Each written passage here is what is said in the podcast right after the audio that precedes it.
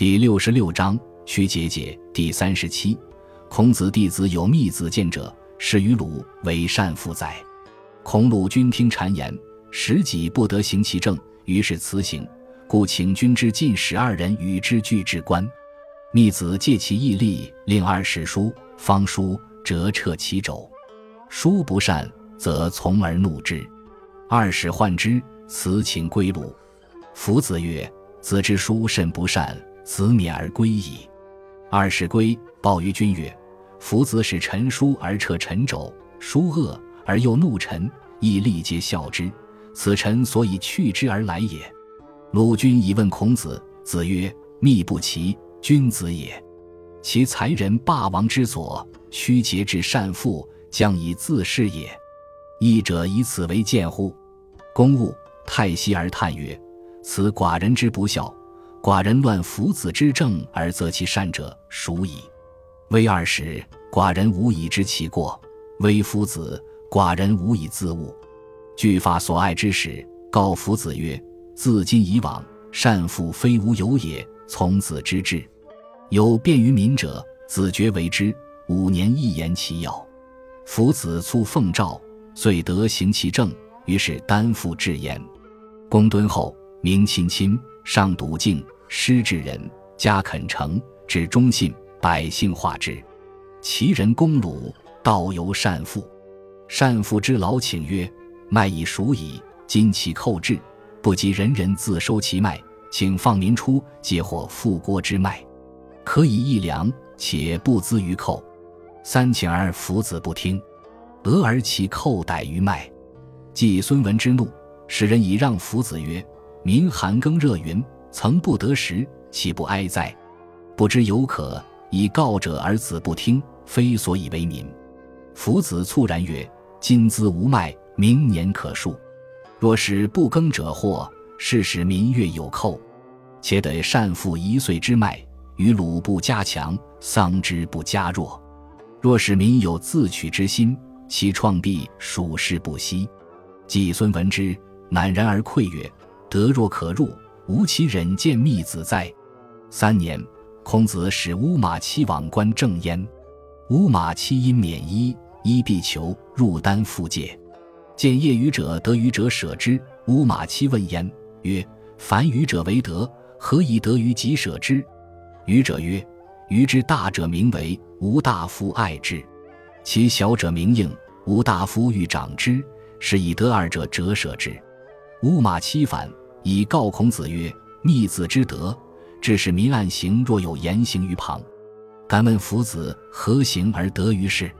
孔子曰：“吾常与之言曰：‘诚于此者行乎彼？夫子行此术于丹父也。’”译文：孔子弟子有个叫密子见的，在鲁国做官，为善父的最高长官。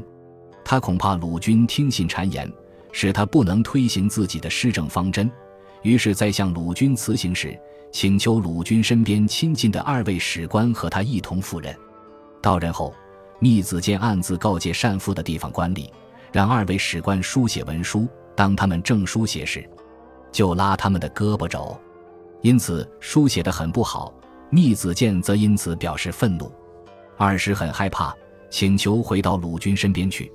密子建说：“你们的字写的太差了，回去好好努力吧。”二是回去后对鲁军说：“夫子让我们书写文书，而让人拉我们的胳膊肘，字写的不好，而又责怪我们。当地的官吏都嘲笑我们，这就是我们去了又回来的原因。”鲁军就此事请教孔子。孔子说：“密不齐这个人是位君子，他的才能足以担当帝王的辅佐。现在委屈自己去治理丹父，只不过是试验一下自己的才能罢了。”我想他不过是以此向您进谏吧。鲁君醒悟了，感叹地说：“这是我的不贤明造成的。我扰乱夫子的政事，而责备他的善政，已经多次了。如果没有二位史官，我无从知道自己的过错；如果没有先生您，我也难以自己醒悟。”于是派遣他所宠爱的官吏出使善父，告诉夫子建说：“从今以后，善父将不再受我管辖，一切按你的方法去治理。”有便于民众的措施，你就自己决定吧。五年向我汇报一下大概情况就可以了。福子恭敬地接受了鲁军的诏命，因此得以实行自己的施政方针，于是善父得到治理。密子见自己待人诚恳宽厚，教育百姓爱自己的亲人，崇尚诚恳相敬，对人施以仁爱，更要忠厚恳诚，对人忠诚讲信用，百姓因此得到教化。齐国人进攻鲁国，取道善富。善富一些德高望重的老人请求说：“麦子已经熟了，现今齐国敌兵就要到来，人们来不及收自己家的麦子，请放民出城，让百姓都去收城郭附近的麦子，这样可以增加粮食，又不会资助敌人。”再三请求，而密子见不允许。不久，齐国军队收获了麦子。鲁国大夫季孙氏听到这事大怒，派人责备夫子建说。老百姓寒天耕地，暑天除草，却没有得到粮食，岂不让人痛心吗？你如果不知道这件事，还可原谅。善父老人告诉你，而你却不听，这不是为民着想。福子听到这话，恭敬而又诚恳地说：“今年没有麦子，明年还可以种。如果让不耕种的人获得粮食，就会使民众乐于有敌寇入侵。况且得到善父一年的麦子。”对于鲁国来说，不会更加强大；失去这一年的麦子，鲁国也不会更加弱小。如果让民有自取别人成果之心，这样做留下的弊病术士也不会愈合。季孙听后羞愧地说：“如果有个地缝可以钻进去，我哪还有脸见密子呢？”过了三年，孔子让乌马期到单父观看密子见执政情况。乌马期暗自脱去自己穿的好衣服。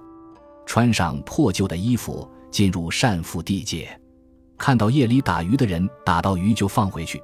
乌马七就问为什么，他说：“凡是打鱼的人是为了得到鱼，你为什么把捕到的鱼又放了呢？”打鱼人说：“那些大的鱼名叫我们的大夫非常喜爱它，那些小的鱼者名叫影，我们的大夫想让它长大，因此得到这两种鱼就放回河里。”乌马七回来。把这件事告诉了孔子，说：“密子建的德政，致使民众在夜间劳作，也好像有言行在旁边监视一样。请问密子建用什么方法达到这种境界的呢？”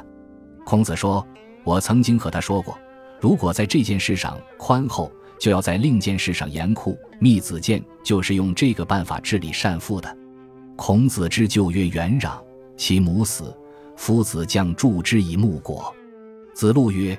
有也希者，闻诸夫子；无有不如己者，过则勿惮改。夫子惮矣，孤以若何？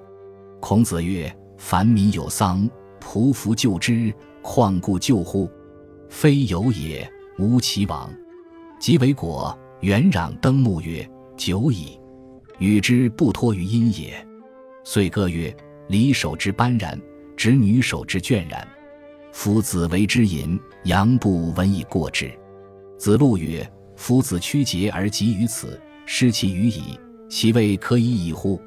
孔子曰：“吾闻之，亲者不失其为亲也，故者不失其为故也。”译文：孔子的老朋友名叫元壤，元壤的母亲死了，孔子将要帮助他准备棺椁。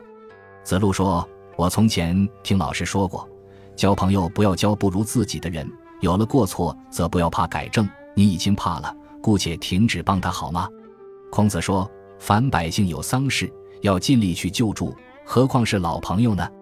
即使不是朋友，我也会前去帮他。